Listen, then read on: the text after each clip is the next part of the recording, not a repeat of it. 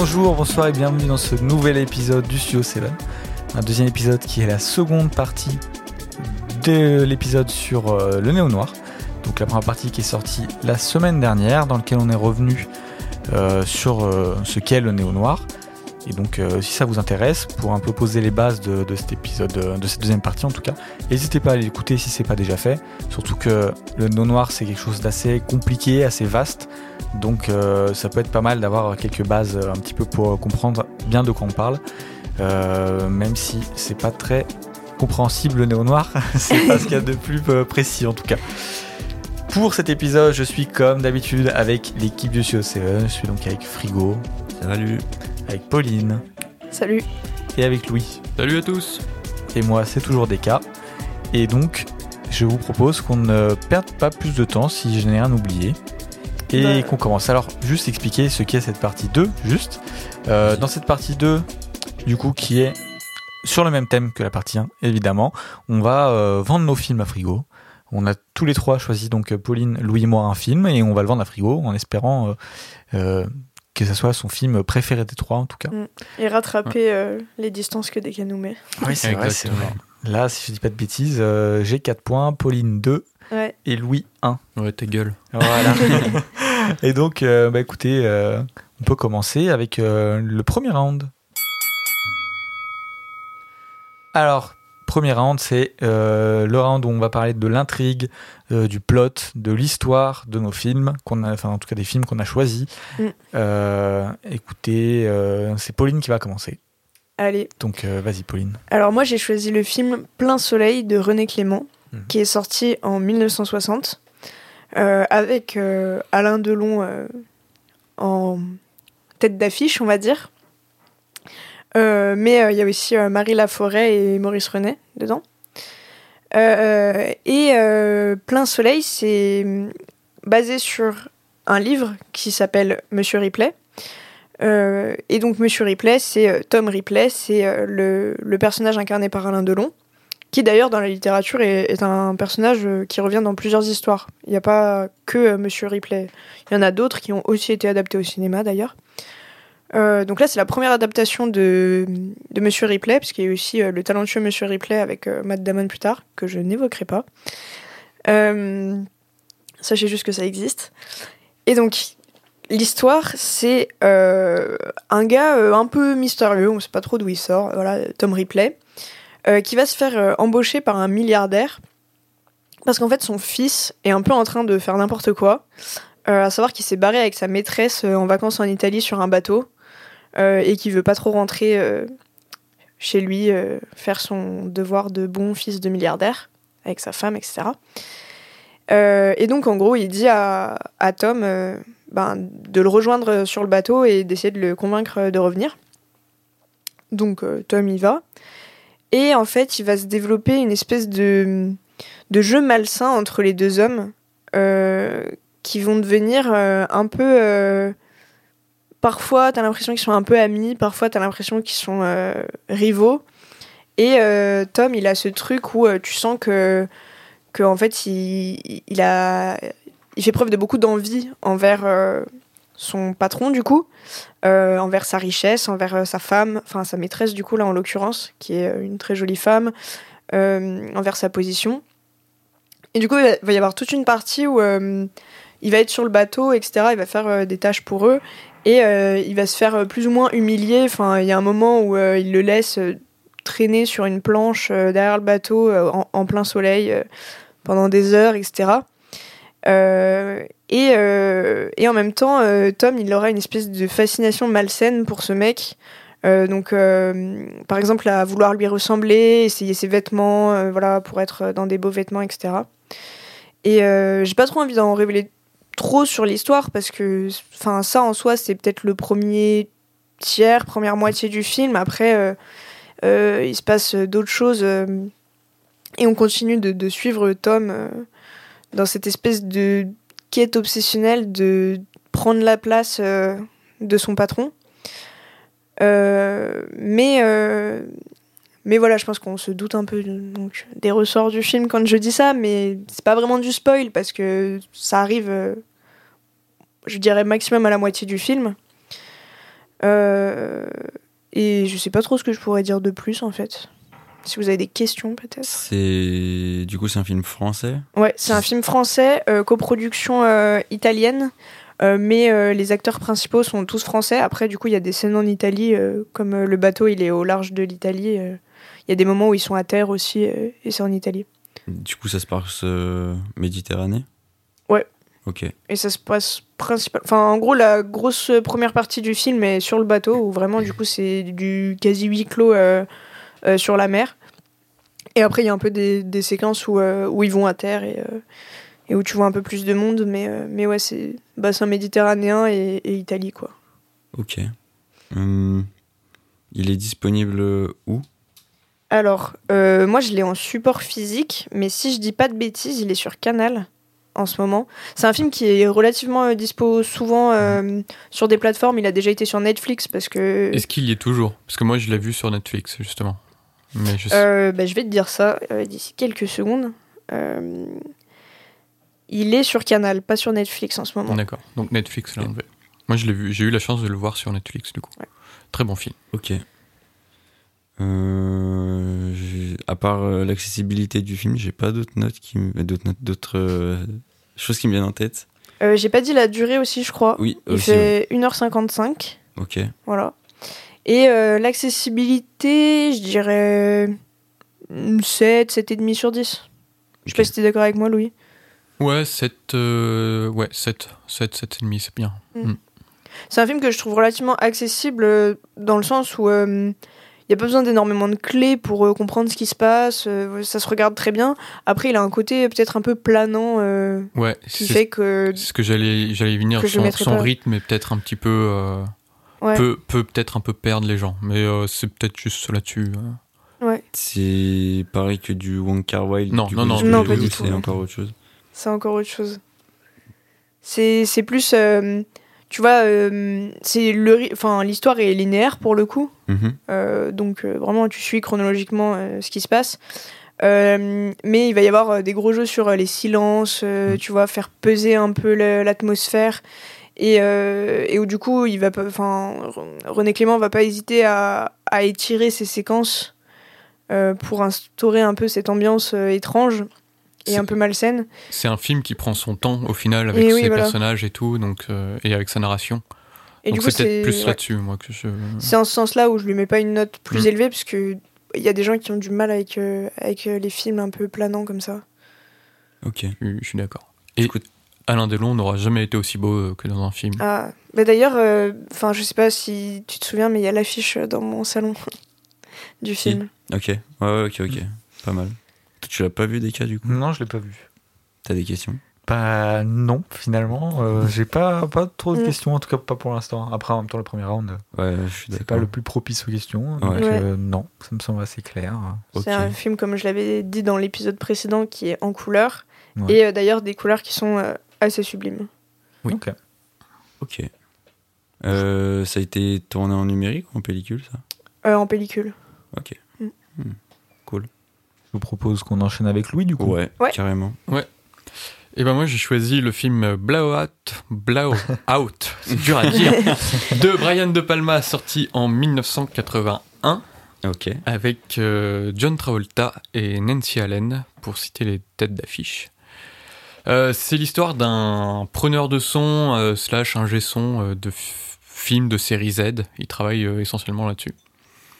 Et un, un soir où il, il est dans un parc pour prendre différents sons, le son d'ambiance et tout, il entend une voiture qui arrive à fond les ballons, qui dérape, et il entend un bruit, et la voiture finit dans l'eau.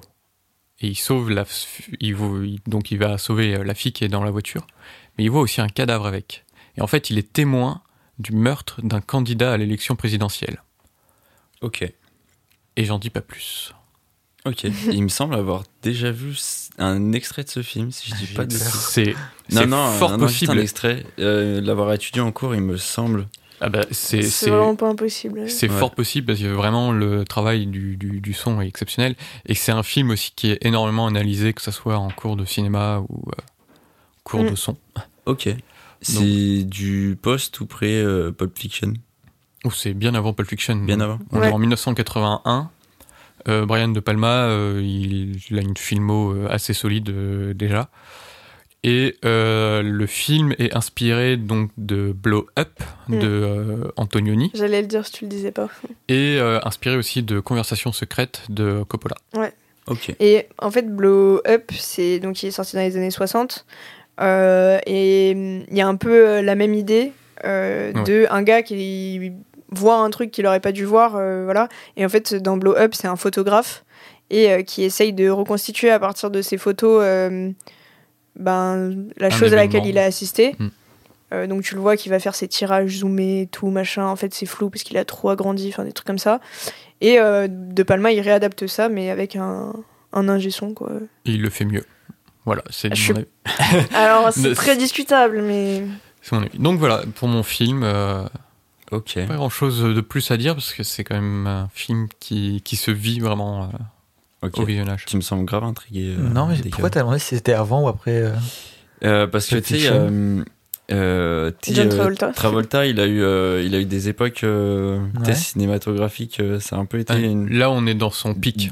On Voilà, est dans le c'est ça pic que de je voulais Travolta. Ok, savoir, non, parce que je me suis dit, mais pourquoi, Il y a- pourquoi cette question par rapport à Pulp Fiction? Il y a d'ailleurs une, anecdote euh, sur ce film, c'est que le, le budget du film a quasiment doublé parce que Brian De Palma voulait Travolta. Et Ah, en fait, il- le film à la base, il devait coûter que 5 millions de dollars, je crois, un truc comme ça. Et le fait qu'il voulait euh, Travolta, euh, bah, ça fait grimper euh, le budget du film. Qui, quand tu fou. vois les budgets actuels, est finalement euh, relativement peu pour ah un oui, seul non, film. le film, il... Ok. Ouais. Donc ça se passe aux États-Unis. ça se passe euh, à Philadelphie, exactement, donc effectivement aux États-Unis, euh, contemporain, donc euh, années 80 et tout. Ok. Euh, il est disponible où? Il est disponible. euh, et bah, c'est la question en fait. Il est pas. Moi, je l'ai en Blu-ray. Et voilà, il est disponible surtout en physique. Je crois que c'est Et- Carlotta qui édite euh, le Blu-ray. Ouais. Et il doit être dispo peut-être sur des sites de VOD, euh, enfin d'achat à la demande et tout. Mais euh, oui, effectivement, là pour le coup, j'ai pas choisi un film euh, très facile d'accès. Ok. C'est étonnant. Enfin, moi, on, me dit Blow de De Palma, je me dis bon, c'est un film qui est facilement trouvable. euh, C'est super étonnant, mais ouais. Et c'est genre, on est dans un creux ou c'est juste genre tout le temps comme ça? Ah ouais, mais tout le temps. Il y a plein de films comme ça de, de grands réalisateurs euh, qui Ouais, sont ouais. pas dispo euh, Ok. Facilement. quoi. Débat parallèle, c'est lié au néo noir, néo noir, pardon, ou juste euh, De quoi? Non, je pense pas. un vide comme ça? Non. Ah non. Je sais pas, je te demande, on sait jamais. Comme on en parlait avant, vu que c'était un épisode, enfin, tu sais, des dans l'ancien épisode où c'était un style un peu bâtard, on va dire. Ou... Euh, Tu en France plein de surtout. trucs et tout. Enfin, c'est ce qu'on disait, c'était plus par rapport à la France vis-à-vis des nouvelles vagues. Ok. Si je dis pas de bêtises, hein, mais euh, faut en tout cas aller écouter l'épisode, on en parle. on en parle ok. dedans. Et du coup, il dure combien de temps? Il dure euh, 1h50 à peu près. Ouais. Et du coup, euh, l'idée euh, de, de Palma, elle lui est venue sur son ancien film euh, Pulsion, et où il faisait justement le mixage sonore. Et euh, il a eu l'idée donc de ce, de, de ce preneur de son qui, euh, eh ben, qui capte un son qui est capable de résoudre une énigme aussi complexe que euh, l'assassinat de John Kennedy en fait. C'est ce, ce qu'il s'est dit. Ok. Et du coup, je trouve ça super intéressant. Ok. Et euh, en termes d'accessibilité, tu lui mettrais? C'est du 10 sur 10 en rien. Ah ouais? Ah ouais. Ouais. Ok. Ah ouais, vraiment. Ouais. Ok. 9. 9 et demi. Mm. J'hésitais avec 9, mais euh, je dirais 10 sur 10 quand même. Ok. Vraiment.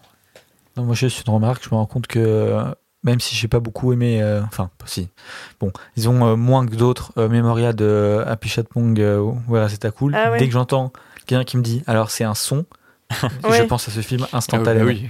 J'ai pas la ref. Non, t'as pas la ref. Non, mais, c'est euh, vrai que. y a- Mais c'est incroyable à quel C'est point. un peu différent, mais. Mais que, enfin, vraiment, dès que j'entends, alors c'est un son, quelqu'un qui entend un son, recherche un son et tout, ouais. direct je pense à ce film, quoi. Bah, en fait, pour ceux qui, qui auraient pas en tête euh, le film, euh, dans Memoria, euh, c'est euh, une, euh, une femme jouée par Tilda Swinton euh, qui essaye de retrouver un son euh, qu'elle entend euh, dans sa tête, enfin, plus ou moins. Ou Ouais, euh, ça, dans ses Mhm. rêves. Ou non, elle arrive plus à dormir justement à cause de son, enfin voilà. Ça. Et du coup, il y a toute une séquence où elle va avoir un ingé son pour euh, qu'il essaye de recréer euh, le son qu'elle entend. Donc en gros, il teste des trucs, elle lui dit non, c'est pas ça, c'est un peu plus ça, ah là on s'en rapproche et tout. Et il y a cette quête de ce son hyper étrange pendant tout le film, qui est assez long en plus. Ouais. Euh, Mais par contre, euh, Et- contrairement à Blowout, c'est pas 10 sur 10 d'accessibilité. Ouais, Oui, c'est sûr. C'est plutôt Oui, c'est 1. très différent. Ok. Ouais. Enfin, Peut-être pas un, mais ouais, c'est beaucoup moins ouais. accessibilité Bah, figure-toi que je trouve que c'est un des. Enfin, que c'est relativement accessible par rapport à d'autres. maximum, euh, grand max. Oui, ouais. Enfin, on ouais. parle. euh, Oui, oui, non, N'oublions oui. pas euh, quelqu'un qui n'est pas habitué au cinéma, Non, tu oui, lui mets devant ça et au bout de. Je suis d'accord. Et même quelqu'un qui est habitué, euh, il peut au bout de 10 minutes dire bon, allez, Ouais. on passe à autre chose là. Donc euh, voilà. Mais euh, pour revenir sur Blowout, euh, très accessible. Et là, c'est pas forcément la recherche d'un son, c'est la recherche, euh, l'enquête en fait. Ouais, Parce qu'il a vu quelque chose, enfin, il a entendu quelque chose et il doit enquêter contre vent et marée. Donc, euh, Ok. Et Deka, tu l'as vu, toi? Non, Est-ce que tu as des questions euh, par hasard toi aussi? Non, On est d'accord. non, non, non, euh, c'est clair, euh, Eh net, ben, écoute, je précis. pense qu'on peut passer à ton film. Eh ben, passons à mon film. Alors moi, j'ai choisi un film des frères Cohen et j'ai choisi leur premier film, qui est Blood Simple. Alors euh, Blood Simple, il est réalisé du coup bah, par les frères Cohen, Euh, mais au niveau de ce qui est crédité, c'est euh, réalisation de Joel Cohen, production de Ethan Cohen et écrit par les deux. Mais en fait, euh, bon, euh, je crois qu'ils font un peu tout tout quoi. Mm. Donc euh, voilà, donc comme j'ai dit, c'est leur premier film. Euh, de quoi parle le film? Alors, euh, le film il raconte l'histoire euh, d'un propriétaire de bar un peu miteux, euh, de sa femme, euh, de l'amant de sa femme qui est aussi euh, barman dans ce, dans ce bar, et Mhm. d'un tueur à gages. Est-ce que tu m'as suivi? On dirait le début un d'une blague. C'est un Cluedo, Non, non, non, pas du tout. on C'est dirait. non, mais tu verras. En fait, pour faire simple, euh, Marty, donc il va découvrir que sa femme Abby euh, le trompe avec son employé, et il décide de d'engager un tueur à gages euh, pour euh, régler ça. Ok. Voilà, c'est très simple. Ok, ouais. Et, et voilà, disons que à partir de là, il y a euh, un enchaînement de quiproquos, de malentendus, et voilà un peu le- la base du film. Ok. Tout est clair? Oui, je pense. Bah, voilà. Bah, c'est génial. On- je vais te donner d'autres infos. Ouais, vas-y, vas-y. Les acteurs, bon j'en ai cité quatre, donc on va citer les quatre. Euh, et on va garder, en tout cas pour moi, le meilleur pour la fin. Euh, Marty est joué par Dan Edaya, qui a joué aussi dans Mulholland Drive, qui a joué dans Clueless. Euh, Clueless, euh, je crois, si j'ai pas de bêtises, que c'est un film qui est euh, basé sur euh, euh, Pride and Prejudice, Orgueil et Préjugés. Euh, et- mais qu'il le fait en mode vraiment un peu euh, dans un lycée, un peu, euh, c'est un peu des, un- vraiment en mode euh, un peu teenage movie, si je dis pas de bêtises, mais le prémisse est là. Je suis pas sûr à 100% de ce que je dis, peut-être que je, je mélange des trucs, mais je crois que c'est ça. Il a joué dans euh, The, The Usual Suspects. Mm. Il a joué dans La Famille Adams, dans Robots, dans, euh, dans voilà. Après, il a, il a joué dans des trucs, mais c'est moins connu. On a du coup Ray, donc l'amant, et le barman Mhm. qui est joué par John Getz, qui joue dans The Social Network et Zodiac, qui sont deux films euh, de Fincher. Ouais. D'ailleurs, on n'a pas du tout cité Fincher euh, quand on parlait de parle Noir, si, je Noir, crois, euh, mais... Mais si t'as T'as t'as cité Gone Girl, mais. euh, Oui, c'est vrai. Mais on n'a pas cité son nom, en tout cas. Enfin, je non, ne crois pas. Mais Fincher, euh, si je dis pas de bêtises, qui est quand même un réal euh, très associé au Noir. Mmh, ouais. Euh, il a aussi joué dans euh, La Mouche, The Fly, de David Cronenberg. Qui, est, qui est un film que j'aime énormément. Euh, dans Trumbo, dans La Mouche 2, je savais même pas qu'il y avait La Mouche 2. Euh, et dans Super Hero Movie. Voilà, Oula. pourquoi pas. Donnons cette info. On a aussi du coup le tueur à gages qui n'est pas nommé dans le film. En tout cas, euh, il y a un petit indice sur son nom, mais enfin, il n'est pas nommé. Son nom, on le retrouve que dans euh, le, le script, le scénario. Mais donc, il est joué par euh, M. Emmett Walsh. Euh, c'est, je ne sais pas pourquoi M. Il n'y a pas de prénom, je ne sais pas. Euh, Mister Emmett comme euh, M. Walsh. Night ou-. Ouais, je sais pas trop, mais M. Emmett Walsh, euh, qui a joué dans Knives Out, euh, donc à couteau tiré récemment. Il a joué dans Blade Runner, il a joué dans Le Géant de Fer, dans Roméo plus Juliette, et dans un autre frère Cohen qui est Raising Arizona, euh, qui est leur deuxième film d'ailleurs, je crois. Il a aussi joué dans Serpico de Sidney Lumet. Bon, enfin bon, c'est quand même une filmo qui est, euh, qui est pas dégueu. Et donc euh, voilà, et on finit avec Frances McDormand, qui est euh, peut-être mon actrice favorite, euh, qu'on retrouve énormément dans le cinéma des frères Cohen, qui est l'épouse de Joel Cohen, Mm. qui est l'épouse d'ailleurs l'année de, de Blood Simple. Euh, et ils sont toujours ensemble. hein, c'est Ah oui, oui, un couple qui dure, ce qui est pas souvent euh, euh, le cas à Hollywood. hein. Ouais. Euh, et donc elle a joué dans donc pas mal de, de films des frères Cohen, euh, Burn After Reading, elle a joué dans, bah, dernièrement dans la tragédie de Macbeth, qui, est pas- qui est que de Joel Cohen. Euh, elle a joué dans euh, Hail César, dans Raising Arizona. Euh, elle a aussi euh, joué dans pas mal de films de Wes Anderson. Alors Oui. euh, voilà, dans The French Dis- je, Moi, c'est une je très recommence. grande actrice. hein, Oui, ah oui, façon. oui. Dans The French Dispatch, dans Moonrise Kingdom ou dans L'île aux chiens. Elle, Voilà. a- Donc, elle, euh, elle est double oscarisée euh, Ouais. pour euh, Three Billboards, Ah oui, il y a Les ça Planètes de la évidemment. Vengeance et euh, Nomadland. Non, et Fargo aussi, non? Elle a pas eu un Oscar pour Fargo? C'est vrai que j'ai pas, j'ai pas cité Fargo. Elle est mais- peut-être ou alors je triple oscarisée. Elle est peut-être triple Oscarisée. Ouais. Non, mais je ah, sais qu'elle avait fait en les tout cas, deux assez. euh, Assez proche, oui, Proche, pour Nomadland, effectivement. Et les panneaux dans lesquels elle joue, c'est un autre film euh, du réalisateur euh, de hum, les, des Banshees d'Inisherin. Ok. Donc euh, voilà, et, euh, et du coup il y a Nomadland qui est sorti il y a pas longtemps aussi, Ouais. de Chloé Zhao, dans lequel elle joue. Enfin, disons qu'elle a aussi une, une filmo plutôt pas mal, et oui, c'est une actrice qui est vraiment reconnue. Quoi. Enfin, Ah oui, oui, oui. fantastique c'est- actrice. Ouais, ouais, vraiment. Ok. Donc voilà, quelle, quelle info d'autre je peux te donner? Je peux te dire que c'est un film américain qui a coûté 1,5 euh, million, oui, millions de, de- de dollars. Il est sorti en 85, puis en 2000, dans une version Director's Cut qui dure 3 minutes de moins. Alors on se dit, bon, une version Director's Cut qui dure 3 minutes de moins, pourquoi faire? Mais en fait, ils ont enlevé des scènes et rajouté d'autres scènes. Donc en fait, ça dure 3 minutes de moins, mais il y a Ouais, quand même plus de Ah oui. Ouais, il y a quand même plus de changements parce que enlever et rajouter, bon, finalement, ça fait 3 de moins. Donc, euh, ça fait 96 minutes au lieu de 99 pour la Director's Cut. Donc, ça fait un petit peu plus d'une heure et demie. Euh, le film a gagné le grand prix du jury du festival du film de Sundance.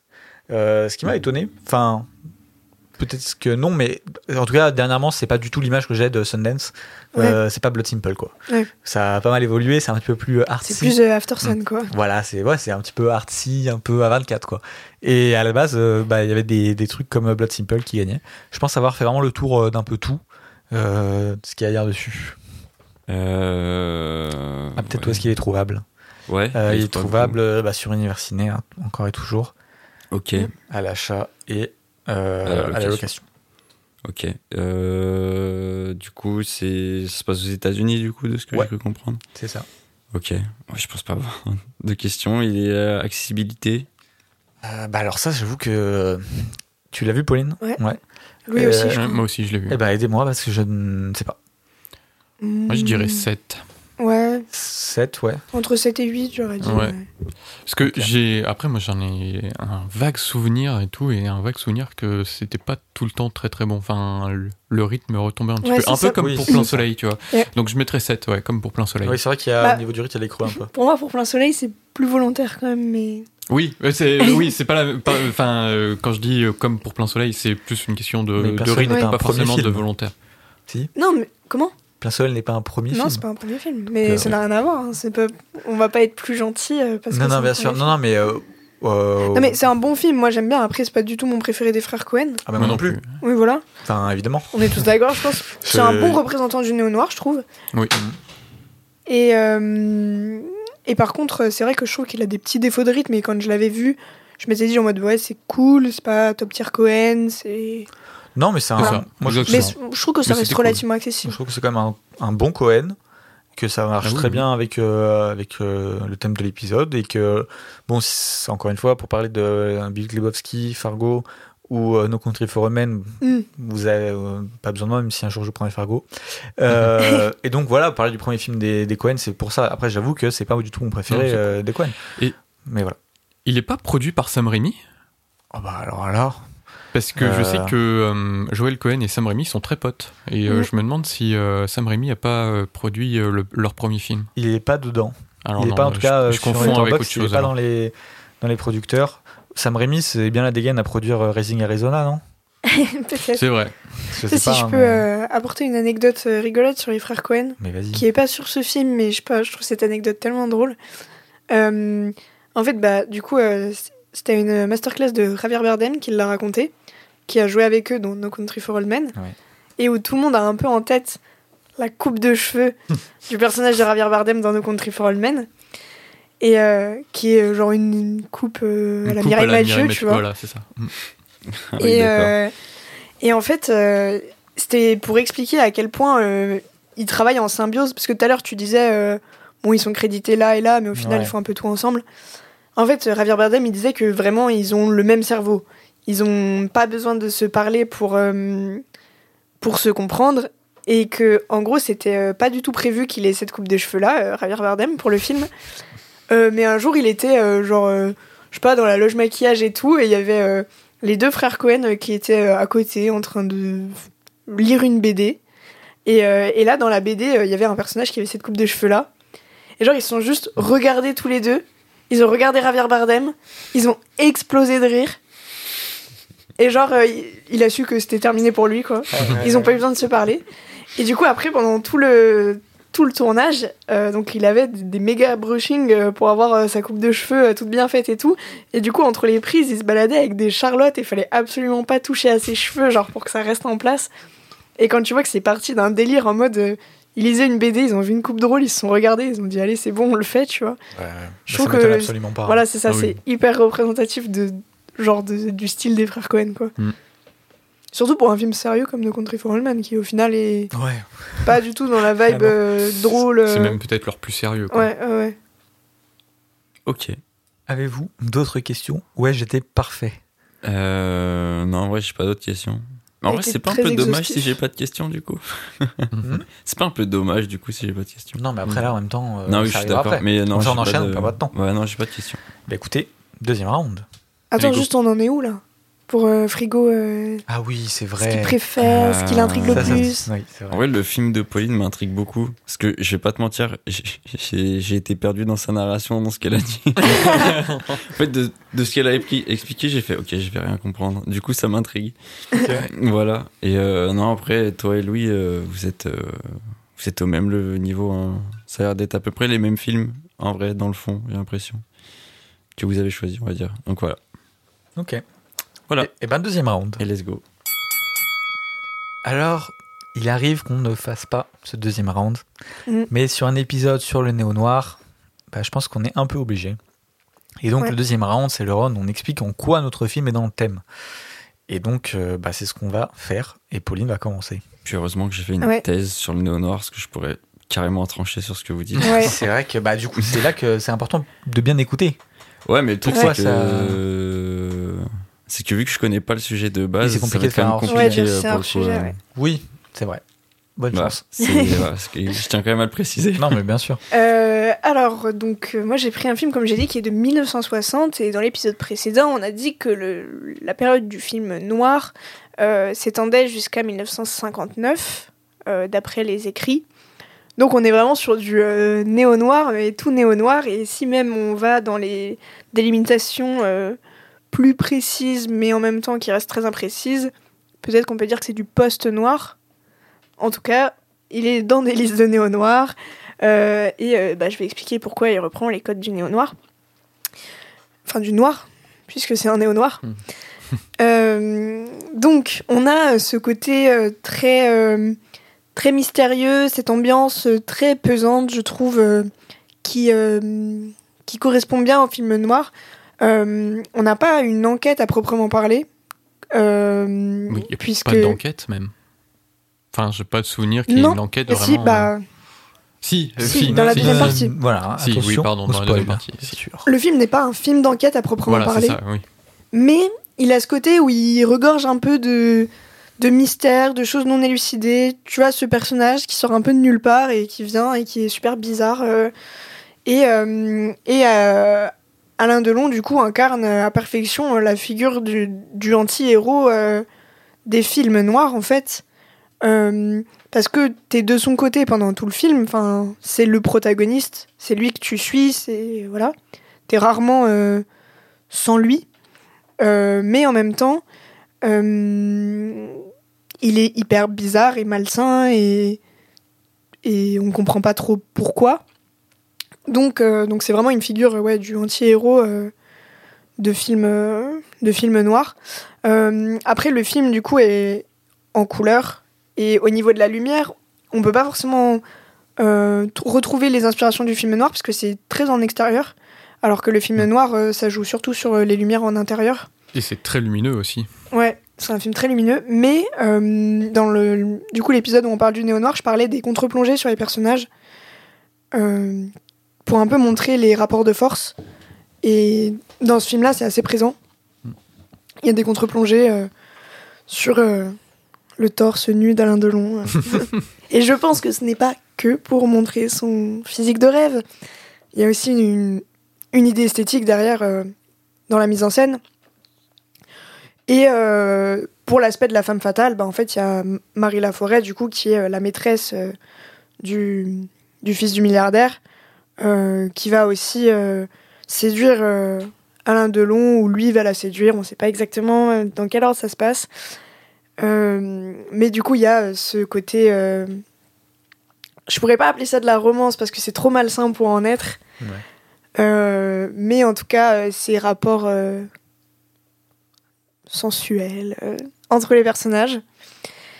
Et du coup, c'est en tout ça que, que ça s'inscrit plutôt bien dans le néo-noir. Et en fait, je pense qu'on on ressent dans ce film, quand on connaît bien le film noir, que euh, René Clément est, est marqué par ces films-là, que ça influence sa mise en scène. Donc ça va se retrouver vraiment dans des trucs subtils, la manière de filmer les, les chants contre, enfin les, les dialogues, les rapports entre les personnages. Et, euh, et c'est un film qui, voilà, a un côté euh, très thriller euh, américain, mais à la française. Et René Clément, il a fait d'autres films comme ça, mais qui n'ont jamais été aussi réussis que Plein Soleil. Donc voilà, c'est peut-être un peu flou, mais autant que la notion de, de néo-noir. Je vais pas te mentir que ça m'éclaire pas plus, honnêtement, Ouais. je pense, sur le sujet qu'est le Ouais. néo-noir, tu vois. Si je devais résumer, je dirais que c'est euh, le côté euh, genre euh, un peu malsain. On est vraiment ouais, face à des hommes, que ce soit du côté du propriétaire du bateau, de lui, de la maîtresse, il y a vraiment personne qui est admirable quoi. C'est, on est tous chez des gens qui sont relativement pas détestables, mais ambivalent un peu. Ouais, bah, très ambivalents euh, et même euh, qui ont un côté un peu pourri, quoi. Euh, le- la mise en scène avec euh, les certains plans. Euh, la musique aussi, en vrai, on n'en a pas trop parlé, mais euh, Mm. dans le film noir, c'est très important. Et, et là, il y a une, une très belle bande originale. Euh, et euh, le jeu de séduction avec euh, la femme. Parce que d'ailleurs, un des thèmes du film noir, c'est aussi beaucoup la tromperie et la jalousie. On a choisi sur les deux, trois films qu'on a choisis, il y en a deux Ouais. qui où il y a des affaires de tromperie. C'est vrai. Ouais. C'est vrai, c'est vrai. Ouais. Et, euh, et du coup, c'est pas étonnant de trouver dans, dans un néo-noir euh, euh, voilà, un espèce de triangle amoureux euh, avec euh, une femme qui est déjà la maîtresse du gars, qui en plus va voilà, commencer une relation avec euh, le commis du bateau, quoi. Euh, parce que c'est c'est quelque chose. En fait, comme euh, on a dit, le noir, c'est une vision pessimiste de l'homme, et du coup, euh, qui ne croit, croit pas vraiment en la fidélité du couple et. euh, et euh, les, les bons rapports euh, entre l'homme et la femme, quoi. Euh, donc voilà. Moi, je sais pas si vous attendez que j'ai des questions, mais je pense que c'est, ça va être mort pour ce round. C'est moi, je vais me permettre de, de faire des remarques. C'est alors peut-être parce que je connais pas assez les films noirs, mais pour moi, Plein Soleil, c'est pas vraiment un néo noir. Je comprends totalement le côté euh, de, de, de ces personnages ambivalents et tout, mais au niveau mise en scène, pour moi, c'est pas du tout du, du néo noir. Pourtant. Dans mes souvenirs, enfin, c'est un film qui est très lumineux, qui se passe énormément en extérieur. Ça se passe tout le temps de jour. Ouais, Il y a- mais tu vois, et par même exemple. dans sa euh, narration, il n'y a pas tout à fait ce côté. euh, Ah, moi je trouve que d'enquête et tout. Mais avec ce que tu m'as dit, et comme je connais pas forcément aussi les films noirs aussi bien que toi, Ouais. Je pense que je me trompe. Mais voilà, c'est aussi pour être un peu de mauvaise foi avec toi et que Non, mais pour tu pas vois, le- Frigo choisisse ton film. Le côté extérieur, euh, tu vois, par exemple, quand on parlait de Fargo, ça te choquait absolument pas que ce soit un film néo-noir. Mais même les Bobski. Ouais. Enfin, en mode, euh, c'est quand même lumineux, je crois, les Bobski, non, de souvenirs. Ouais, mais il y a énormément de scènes qui se passent aussi de nuit dans The Big Lebowski. Tu vois, Le- plein soleil, moi j'ai un souvenir, ça se passe quasiment tout Ouais, le, le film temps. s'appelle en Plein journée. Soleil, Ah hein. oui, là, j'allais Vraiment. euh, Mais, euh, Mais après, c'est super intéressant parce que du coup, le film détourne aussi quelque part les codes du noir pour en Oui. faire quelque chose de complètement différent. Il les subvertit finalement. Exactement. Et voilà, mais à quel point On est sur fois- un hamburger à la tartiflette, en gros. alors, si vous ne comprenez pas de quoi on parle, il faut écouter la première partie. Mais voilà. Ouais. Mais effectivement, faut... peut-être que c'est aussi parce que je connais pas assez bien les films noirs. Je Autant trouve que, toi, que, en tout cas. pour le coup, Plein Soleil est très représentatif euh, du néo-noir français. De, de comment les Français ont, Ah se sont appropriés ce style. Et du coup, on a parlé de Melville dans le premier, euh, la première partie.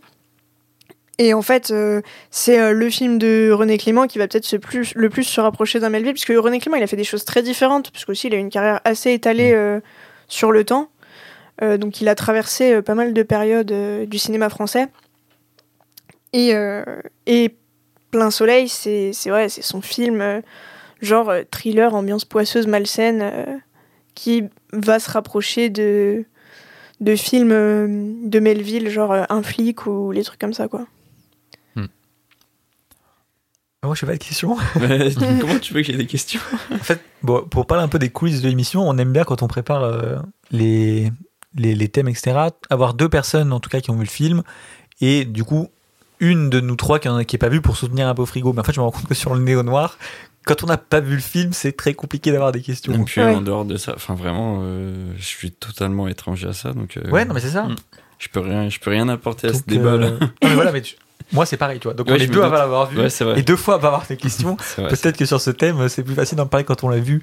En tout Ouais. cas, euh, en tout cas, ça sera intéressant quand on le verra de se rappeler de, de cette discussion-là. Quoi. Ah ouais, ouais, Mm. complètement. je suis d'accord. En tout cas, euh, par rapport au film que tu as choisi, toi, Deka, et le mien, je trouve que Plein Soleil est un peu à part. Dans, si on doit le caser dans Néo Noir, il est quand même un peu à part Bah. par rapport à ce qu'on a choisi nous et par Ouais. rapport aux autres films qu'on a pu citer euh, dans, le pro- dans la première partie. Après, c'est aussi parce que, enfin, comme j'avais dit dans la première partie, on associe beaucoup le néo-noir euh, à l'époque américaine euh, des années 80. euh, parce qu'il y a eu un gros regain, et vos deux films sont issus de, de cette époque-là, parce qu'il y a eu un, gros regain d'intérêt pour euh, le, le thriller, etc., euh, dans cette période. Euh, mais en fait, comme le néo-noir c'est très vague et que ça va euh, des années 60 à nos jours, bah, au sein même du néo-noir, euh, t'as un peu plusieurs euh, courants et, et films qui se détachent, quoi. Non, puis je pense aussi qu'il y a le truc que Louis et moi, en fait, on connaît pas trop le sujet, donc on va pas se risquer de prendre un truc éloigné et on va prendre aussi, un ouais. truc qui, qui, tu vois, qui est bien cadré. On peut dire ah oui, ah, c'est vraiment du néo noir, ça se voit, Ouais. tu vois. Pauline, elle connaît plus le sujet, donc peut-être que aussi tu peux te permettre plus de, Mm. de prendre de la licence parce que tu arrives à te dire ah oui, donc là on a encore du néo noir et tout ça. Euh, je pense que quand on a choisi le film, on s'est dit si je fais ça, il y a une chance sur deux que je me rate. Oui, effectivement. je Donc, pense euh, qu'il y, a- y y un- quoi. il y a un peu de ça. Après, euh, Mm. c'est un- c'est- Plein Soleil, c'est un excellent film, hein, vraiment, euh, vraiment très très bon. Ok, bah écoute, lui, je te propose d'enchaîner. Donc, pourquoi Blowout est un film noir? Eh ben, pour tout ce qu'a dit néo-noir, oui, pardon. Bah, pour un peu tout ce qu'a dit euh, Pauline après sur euh, sur son film aussi, on retrouve un peu ça dans dans le mien, mais en mieux. non, donc déjà, euh, on a pas forcément ce personnage ambivalent. Le personnage de John Travolta est un un citoyen honnête, assez honnête, et qui se trouve un peu dans, dans un bourbier, en fait, malgré lui. Mais on retrouve, du coup, cette image du, du gars qui est forcé à enquêter pour se sortir de ce bourbier. Euh, Brian De Palma aussi détourne un petit peu le, la figure de la femme fatale, où c'est euh, la séductrice, intelligente, maligne. Là, euh, elle séduit pas forcément John Travolta, et euh, sans euh, vouloir insulter euh, cette femme, elle est un peu stupide. Genre vraiment stupide, elle, elle m'énerve un peu quoi. Le personnage, tu veux dire Ouais, le personnage. le ok. per- Mais le jeu de la séduction, par contre, marche très bien. À un moment donné, vraiment très très bien. Le personnage de John Travolta, il a quand même aussi un passé où il a des failles. Il a fait ce qu'il considère lui comme une erreur et tout dans, dans son passé, qui le pousse à se réorienter dans son métier. Euh, Il y a l'enquête, forcément. Et euh, dans le premier épisode, je parlais du contexte euh, américain, enfin, du contexte historique américain qui pouvait marquer notamment aussi les films néo-noirs. Et là, on est complètement là-dedans, puisque le film est à base de complots et très inspiré donc des complots qu'il y a pu avoir après l'assassinat de Kennedy, ou même des complots comme euh, le, Watergate, donc euh, à la fin des années 70. Et, euh, et donc voilà. D'ailleurs, Brian De Palma s'est inspiré aussi d'un film tourné pendant l'assassinat de Kennedy qu'on appelle le film Zapruder, parce qu'il a été filmé par Abraham Zapruder.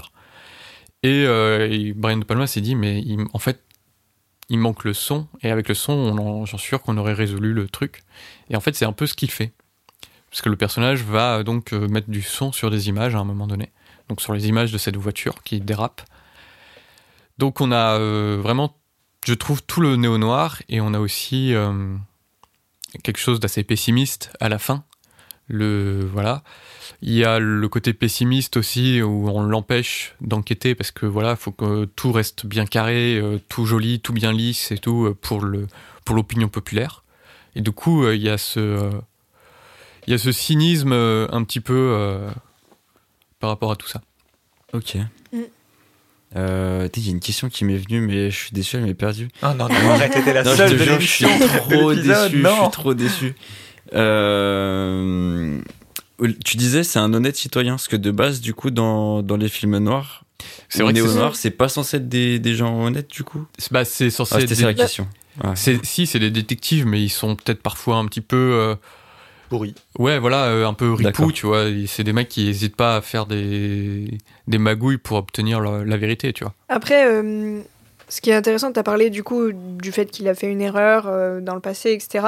Il a ses failles, ouais. Ouais, et en fait, il y a le côté euh, torturé Mm. euh, dans les personnages euh, principaux de, de Néo Noir, et parfois ça s'exprime euh, par des mecs euh, un peu pourris, Euh, parfois ça s'exprime par des mecs qui ont le sentiment de devoir se racheter Mm.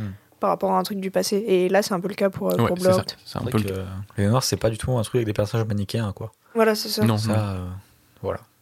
En quoi par manichéen? Alors, manichéen, c'est-à-dire que tu vas avoir euh, dans une histoire, quand t'as les personnages manichéens, c'est que t'as vraiment le gentil qui est très gentil, et Ah, qui, euh, voilà, et t'as le méchant qui est très méchant, il y a, au- il y a pas de nuance, tu vois. Ouais, ok, Genre, ok, ok. euh, souvent dans euh, un peu ce qui est dessin animé pour enfants, on va dire, voilà, les méchants ils sont méchants, ils c'est les méchants, ils veulent euh, Ouais, tuer, euh, conquérir la planète, tuer les gens, et les gentils veulent sauver le monde. Quoi, C'est un peu comme dans les Banshees d'Inisherin, du coup. Genre. Ah ouais, c'est pas du tout manichéen, hein, du coup, les Français Chine. Mm. Ok, ok, Mm. ok. Un film euh, manichéen, euh, Le Chapeauté 2. Euh, alors, je- Si, avec le méchant euh. Jack Horner.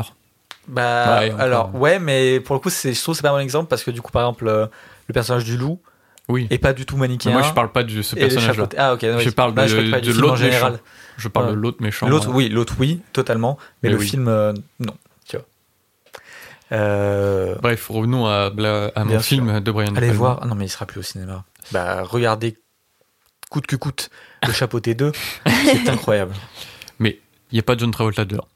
Euh, Brian De Palma, c'est un réalisateur aussi qui a fait pas mal de néo-noir en vrai. Ouais. Et c'est un réalisateur qui est très inspiré. euh, bah, Pauline le disait dans, le, dans la première partie qu'il y a ce regard sur le passé euh, de- dans certains films. Brian Mm. De Palma, c'est complètement ça. Il s'est énormément inspiré de Hitchcock. Ouais.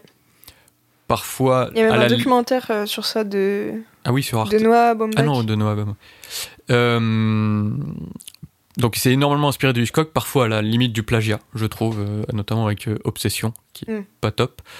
Mais euh, il a aussi euh, son propre style et tout, et qui marche très très bien avec le, le néo-noir. Euh, il s'est inspiré, donc, comme je l'ai dit, de Blow Up, qui est en, quelque part un petit peu aussi en néo-noir. Mais Hmm, sais pas trop, J'aurais pas tendance à le classer comme ça, mais après, le cinéma d'Antonioni, il est un peu difficile à, ouais, il est très à difficile. catégoriser. Ouais. Et puis voilà, quoi. Je... Donc il y a aussi ce côté euh, regard sur le passé et tout, de prendre les inspirations, de les remoderniser aussi. Ce qui euh, c'est ce qu'il fait énormément. Donc voilà. Ok. Moi, j'ai une remarque. Ouais. C'est que je crois que c'est le premier épisode où, où Louis ne prend pas un risque, ou en tout cas ne dit pas qu'il prend un risque. Et c'est vrai que euh, si on devait faire euh, des cotes sur cet épisode, entre le fait que ce soit le réalisateur de Scarface qui est ton film préféré, le fait que ça traite du son, je crois que la cote pour la victoire de Louis, il y a un 10. C'est Ah, vrai, vrai, vrai. Euh, Oui, là pour le coup, j'ai pris zéro risque. ouais. Mais Ouais, bon, écoute. on ne voyait pas du tout euh, Pauline gagner le. la- On verra. la- Parfois, Oui, le risque paye. Donc, Eh voilà. oui, oui. Eh oui. Faut voir. Je te propose d'enchaîner des cas. Eh ben, c'est si t'as une autre remarque. Non, euh, je voulais juste dire aussi que je pense que, alors je sais pas pour toi, Pauline, mais c'est qu'à partir du moment où Louis a pris Blowout, dans ma tête, je me disais, bon, ça va être très difficile de gagner, alors amusons-nous. En plus, j'ai beaucoup de points d'avance, et pas prenons un film que, ok, je pense qu'il gagnera pas, mais ça me fait plaisir, tu vois. Ok, ok. Donc voilà. Je sais pas si toi ça a été pareil. Bah oui, moi, un des derniers films avec lesquels j'hésitais, c'était Collateral, parce que je pensais qu'il pouvait vraiment plaire à Frigo. Mm. Euh, et en fait, je me suis dit, bah déjà, on va se retrouver avec trois films américains de la même Ouais. période, ça va pas être hyper intéressant. Euh, et en plus, comme en vrai, il a fait le choix peut-être le plus pertinent par rapport à cet épisode, euh, bah autant prendre un truc un peu différent que j'ai envie de Ouais, faire découvrir. Mais on peut Oui. toujours surprendre. On peut, on peut toujours, être surpris avec Frigo, donc euh, bon. Toujours. Oui. Alors, pour moi, ça va être très simple. Du coup, on l'a dit et redit, mais euh, c'est pas un thème euh, que je connais beaucoup. Donc, quand on me dit, euh, oui, en quoi ton film est dans le thème, pour moi, c'est assez compliqué vu que je connais pas les spécificités du thème. Donc, je me suis renseigné, j'ai vu des articles, et il se trouve que je suis tombé sur un article de euh, quelqu'un qui s'appelle Marie-Gabrielle Strauss, qui explique magnifiquement bien le lien entre Blood Simple et le néo-noir. Et je vais pas faire semblant de ne pas avoir vu cet article et que tout vient de moi. En fait, elle a tout tellement bien fait le travail que je vais un peu reprendre ses points. Donc voilà, big Un up. peu euh, ou totalement, du coup. euh, bah, il y a des trucs que j'ai, je crois qu'il y a peut-être un ou deux points que j'ai pas pris, mais oui, enfin vraiment big up à Marie-Gabrielle Strauss. C'est grâce à Strauss, je sais pas comment ça se prononce. Euh, mais bon, je me suis dit qu'au moins on allait droit au sujet et c'était clair et net, tu vois. Plutôt que je sois là à bafouiller et galérer à dire mes trucs. Ouais, C'est fait, on prend, on crédite, bravo à elle et merci. Alors, 9 points. Pourquoi Ah, Euh, Blood, ça va être très vite. Blood Simple et du néo noir. Déjà, on a le, le clair obscur, quelque chose qu'on retrouve dans de nombreux euh, euh, noirs et néo noirs. C'est quelque chose voilà qui, qui est- voilà donc le avec des forts contrastes, les ombres, tout ça. Et c'est quelque chose qu'on retrouve beaucoup dans Blood Simple. Alors que bah, Blood Simple, comme on disait, en couleur, mais cet aspect très contrasté, ombragé, est très très présent avec euh, dans de nombreuses scènes. Voilà, premier point. Deuxième point, le surcadrage. Euh, et euh, en tout cas, les, les cadres, les, un peu les diagonales et tout ça, les, les, les, les plans dans le plan, les cadres dans le cadre. Enfin bon, voilà. Un autre élément de mise en scène courant des films noirs, il semblerait, selon Marie-Gabrielle Strauss, Mhm. et je la crois, euh, qu'on retrouve beaucoup dans le film. Non, mais c'est vrai. Non, mais elle a fait, elle a fait un travail. Elle a fait un très bon travail. Euh, et donc, on le retrouve beaucoup dans le film. Euh, Il y a des scènes avec des, des, jeux d'ombre, avec des stores qui font, euh, voilà, qui cadrent bien le, qui cadrent bien tout ça. C'est magnifique, c'est super. On enchaîne. Troisième point. Travelling et plan long. Alors, il semblerait que dans la mise en scène, les travelling sont quelque chose de courant dans le néo noir. J'ai envie de la croire. Elle le dit. Je, euh, je, je la crois à 100% là-dessus. Euh, mais en tout cas, c'est quelque chose qu'on retrouve euh, dans Blood Simple. La première scène où on voit, non, je vais même pas en parler, mais en tout cas, on le retrouve parce que de toute façon, même en parler, si on le voit pas, c'est pas très pertinent, donc je n'en dis pas plus.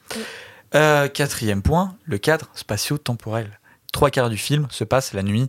Bon, voilà, on parlait de Néo Noir qui se passe quand même en grande majorité la nuit.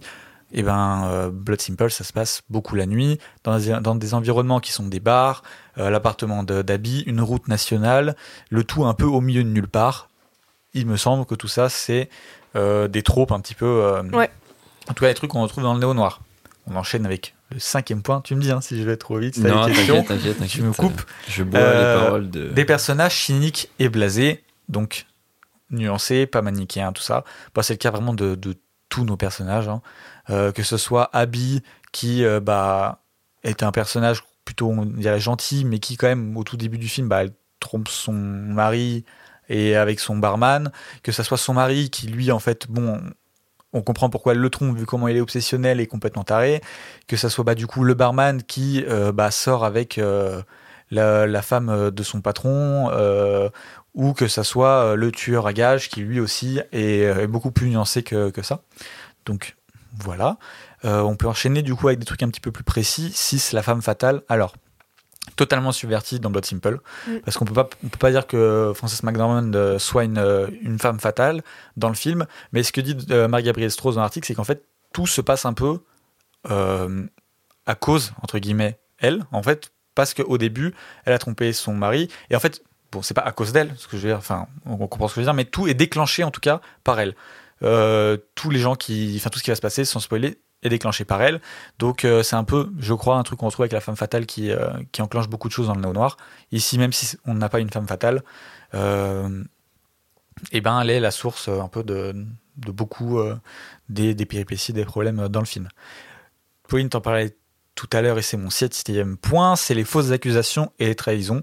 Blood Simple, c'est un film qui n'est fait que de quiproquos, de trahisons, de, de voilà, une- le fait que bah, le début ça soit une tromperie, et puis vraiment le quiproquo, puis après c'est un truc euh, qu'on retrouve aussi beaucoup dans le cinéma des Cohen. euh, Oui.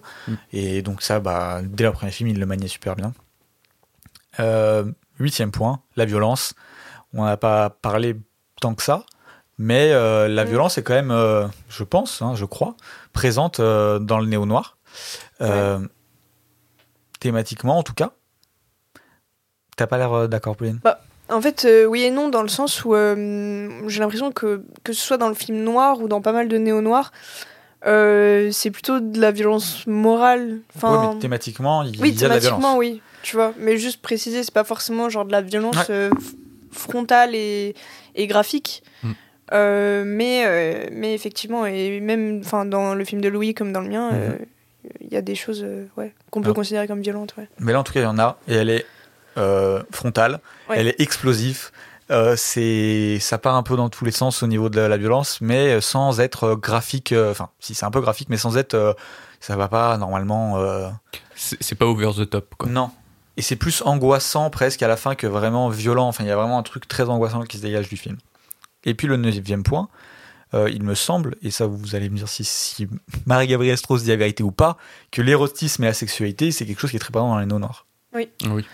Et là, alors, c'est complètement subverti dans Blood Simple. C'est-à-dire que la sexualité et l'érotisme est pas présent, si ce n'est la scène d'ouverture, où on retrouve donc Francis McDormand et Ray, qui, bah, qui couchent ensemble. Et en fait, c'est un peu la, je crois que c'est la seule scène érotique, parce que le reste, les relations, euh, en tout cas amoureuses, sont beaucoup plus euh, douces et plus des câlins, plus euh, des choses dans ce genre-là. Et c'est pas, euh, on n'est pas sur euh, du Lynch. euh, on n'a même pas, même pas, même pas cité Lynch Oui, jusqu'à maintenant Oui, en parlant de néo noir, mais Parce que Lynch, il est tellement à part aussi. oui, c'est Mm. ça. Mais euh, il y a quand Mais même. vrai, euh, et bah, il y a. Lost Highway et Mulholland Drive. Ouais, ouais, ouais, Et puis même, euh, je pensais à. Il ne va pas me venir. Mais c'est l'heure et Lula, c'est du néo noir ou pas? Non. Et ben, c'est considéré Enfin, comme considéré, du mais néo-noir moi, euh, par trouve, beaucoup. euh, Mais c'est toujours. Si c'est euh, euh, Ve- Velvet. Blue Velvet. Velvet. Voilà, exact, merci. Blue Velvet. Euh, qui est très. Ouais, Blue Velvet, c'est du néo-noir pour le coup. Ouais, et c'est très érotique, non? Oui. Très sexualisé. Bon, voilà. Donc euh, il y, y en a beaucoup. Euh, mais là, bah, il contre-pied. Donc euh, il, a pris, il a enlevé la salade, il a mis les lardons. Je- à ce niveau-là, encore une fois, si vous ne comprenez pas, écoutez le- la partie. C'est marrant parce que du coup, Brian De Palma fait ça aussi dans, dans Blowout. Il n'y a pas de scène de sexe, ou alors elle est rendue euh, horrible à voir, tu vois, enfin sale, tu vois, enfin il- comme si euh, la sexualité en fait avait tellement évolué que maintenant c'était autre chose, tu vois. Et donc c'est très intéressant euh, ce que tu dis parce que bah, pareil, il subvertit un petit peu euh, cette question de l'é- de l'érotisme et tout euh, pour le pour le néo noir, quoi. Alors que moi, il y a une vibe full érotique pour le coup. hein. Ouais. Mais il n'y a pas de scène euh, sexuelle non plus dans mes souvenirs. Euh, C'est plus l'ambiance qui. Il y a pas sexuel à proprement parler. Après, dans les années 60, en France, on faisait pas vraiment Oui, des, de façon, euh, à l'époque. des ouais. films avec des scènes où les gens couchaient ensemble Ouais. devant la caméra. quoi. C'est plus Mm. suggéré. Mais donc voilà, j'ai un peu fait tous les points et bah, comme vous avez pu le voir, euh, c'est quand même très rapide, très clair et assez exhaustif. Donc euh, merci à Marie-Gabrielle Strauss. je, parti- je partagerai son article euh, parce que c'est important de. Ouais, Ouais. carrément. Tous ces points-là se retrouvent aussi travail. dans mon film. hein, mais... Ouais, mais est-ce que Marie-Gabrielle Strauss a fait un article dessus? Euh, Je suis pas sûr. Ah, peut-être. à voir. À voir, faudra voir. Ok. Des questions? C'est c'est une question. non, franchement, non. non, non. Et je- j'ai- je- j'estime ne pas avoir de points à attribuer sur euh, ce round. Oui, bah, Ouais. je peux comprendre. Mais du coup, juste, bah, vous qui avez écouté euh, et qui avez vu le film, Mhm. est-ce qu'il y a des trucs sur lesquels vous n'êtes pas trop d'accord ou Bah, que vous rajouteriez Moi, il y a juste des points qu'elle soulève où je trouve que c'est un peu facile de rapprocher ça au néo-noir. Genre, notamment les Oui. travelling, tu vois. Enfin, dire que Oui, les travelling, Ouais, mais il y a vraiment de des ex- enfin, euh. dans l'article, il y a des exemples visuels qui. Ouais, je sont un peu plus mais parlants, quoi. oui, mais pour moi, enfin, ça peut être rapproché à, d'autres genres aussi, tu vois. Oui, bien Je suis assez d'accord avec Pauline. Donc, mais- euh, donc voilà. Mais globalement, euh, enfin de toute manière, moi, vos deux films, je considère que c'est des, des très, Ouais, ouais. Bons, des très bons exemples de néo-noir, donc euh, j'ai pas grand chose à rajouter. Et moi, je considère aussi vos films comme des bons exemples de néo-noir, sauf celui de Pauline. Écoutez, je pense que là-dessus, on peut enchaîner sur le troisième round. Let's go. Alors, le troisième round, on va essayer, je pense, d'être. euh, enfin, en tout cas, je pense qu'on va être assez rapide. Ouais. C'est là où on a, a des choses à rajouter, si on doit dire pourquoi notre film va spécialement gagner, si on veut faire une petite synthèse, c'est un peu Mm. tout ça, c'est un peu le fourre-tout, Ouais. ce troisième round. Donc, euh, bah, Pauline, tu peux, tu peux y aller. Ouais, et bah déjà, euh, je l'ai pas dit encore, mais Plein Soleil, c'est un de mes films préférés sur Terre. Euh, genre, euh, jusqu'à il y a pas longtemps, quand j'arrivais encore à donner mes films préférés, quand on me demandait, genre, c'est quoi ton top 3 films, il y avait Plein Soleil dedans. Bah, Pour l'anecdote, je t'avais demandé de faire une liste il y a Ah. Plus d'un an, Ouais, euh, dans laquelle tu m'avais mis 10 films. Et bon, j'en ai dû en avoir 3 depuis, euh, alors que je te le demandais vraiment tous les jours. ouais, Et dedans, euh, si je dis pas de bêtises, il y avait, euh, Il y avait plein soleil, Il y a- ouais. il y avait plein soleil. ouais. Euh, c'est un film que j'ai découvert euh, bah, en fait au début de ma cinéphilie euh, quand je sais même pas enfin je sais pas c'était parce qu'il devait y avoir Alain Delon qui était très beau dedans que je l'ai regardé tu vois et, euh, il m'a mis assez euh, enfin pas mal sur le cul et je l'ai enfin je l'ai revu depuis euh, parce que je trouvais ça vraiment fascinant comme film il me restait en tête. Enfin c'est un film qui reste vraiment en tête je trouve. Et euh, tu vois là ça fait longtemps que je l'ai pas vu et pourtant je peux vous en parler et dans ma tête j'ai les images quoi. Euh, deuxième point pour lequel ce film doit gagner, c'est Alain Delon. Genre, euh, je pense que toute personne sur Terre, que ce soit homme, femme, hétérosexuel, n'importe quelle orientation, voilà, voit Alain Delon dans ce film et se dit, ok, euh, en fait, c'est lui que j'aime. Il faudra que j'essaie alors parce que un peu plus opinion, je comprends qu'on trouve Alain Delon très beau, mais je comprends pas trop tout le culte autour d'Alain Delon. Ah ouais Et euh, à chaque fois que je dis, on me dit pardon, qu'est-ce que tu nous racontes là? Et ben, Et je comprends pas trop. Et ben moi, j'ai Ah eu du mal à le comprendre jusqu'à mon visionnage de Plein Soleil. D'accord, ok. Incroyable. Il vu les incroyable de charisme dans le film. Et justement, je disais qu'il y avait un, jeu- un- beaucoup de jeux sur les silences, le truc pesant et tout. Et en fait, il porte tout ça en lui. Genre, euh, euh, à la fois, il est euh, terriblement beau, à la fois, il a un, un regard genre très inquiétant par moments où tu sens vraiment toute l'ambivalence de son personnage juste dans son regard. Et euh, pour la petite anecdote, euh, en fait, euh, de base, par contrat, Alain Delon, il était censé jouer le rôle de Maurice Ronet, donc le fils de milliardaire, parce que en fait, c'est relativement le début de sa carrière. Enfin, il a commencé dans les années 50, euh, Alain Delon. Et c'était le beau gosse, et du coup, il allait jouer le fils de milliardaire beau gosse qui est sur son bateau avec sa maîtresse, tu vois. Et du coup, au début, il avait accepté, mais, mais il avait pas encore lu le scénario, tu vois. On lui avait proposé le film. Et il a lu le scénario, et en fait, il est arrivé auprès de René Clément, des producteurs et tout, et il a dit En fait, euh, moi, c'est Tom Ripley que je dois faire. Vraiment. Et il leur disait Mais en fait, Tom Ripley, genre, il disait J'ai tout ce qu'il faut pour, euh, pour incarner ce mec, euh, moi aussi, je suis un peu un voyou et tout. Donc voilà. Et René Clément lui a dit Bah non. Genre, il avait déjà un autre acteur et tout. Et du coup, vraiment, ils sont restés. Ils ont passé toute la nuit, genre, où il leur disait pourquoi il devait jouer ce mec. Et genre, au bout de 4 heures de discussion, la femme de René Clément, elle a dit euh, Non, mais euh, il a raison, en fait. Et en gros, c'est la femme de René Clément qui, qui a dit, euh, qui a plaidé en la faveur d'Alain Delon en disant Bah, en fait, il a raison, faut qu'il. C'est lui qui doit jouer ce rôle, tu vois. Du coup, René Clément, en bon mari, il a écouté sa femme et il a pris Alain Delon pour ce rôle. Et euh, aujourd'hui, c'est un des rôles les plus cultes d'Alain Delon, enfin, ou en tout cas, cette image euh, dans le film euh, est beaucoup utilisée encore aujourd'hui, son image à, cette époque-là. Et, pour la seconde anecdote, il est devenu super pote avec Maurice Ronet euh, sur le tournage du film, donc qui joue un peu son némésis dans le film, mais eux, ils étaient super potes sur le tournage. Et d'ailleurs, ils rejouent ensemble dans La piscine. Encore une fois, un film où ils ont une rivalité un petit peu bizarre euh, entre mecs, là. Et, euh, et en fait, Marie Laforêt, qui du coup joue euh, la femme, enfin la maîtresse de Maurice euh, disait que sur le tournage, c'était insupportable parce qu'en fait, euh, tous les deux, genre, elle, a, elle a dit, je crois, c'était deux petits cons, quoi. Genre, euh, les deux qui étaient trop chiants sur le tournage et tout. Bref, en tout cas, c'est un film, je pense, que je place au panthéon des films français. Euh, qui, qui vraiment. euh, bah, enfin, ouais, pour moi, c'est un des meilleurs films français euh, que j'ai vu. Et il y a, y a tous les ingrédients que, nécessaires pour faire un bon film, pour moi. faire un, truc hyper prenant et tout. Et je sais que. je sais que c'est une histoire qui peut plaire parce que bah il y a des gens qui malheureusement n'ont vu que euh, la- l'adaptation euh, Talentueux Monsieur Ripley avec Matt Damon et Jude parce que c'est peut-être des acteurs qui parlent plus à la nouvelle génération.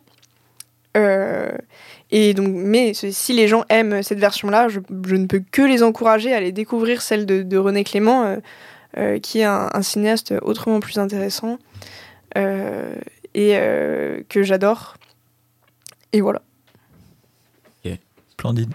C'est les scènes que tu parles qui sont cultes, c'est celle de Chanel numéro 8 là ou un truc comme ça. Euh, non, ça c'est dans Les Aventuriers, c'est un autre film de Alain Delon à cette époque qui est très beau.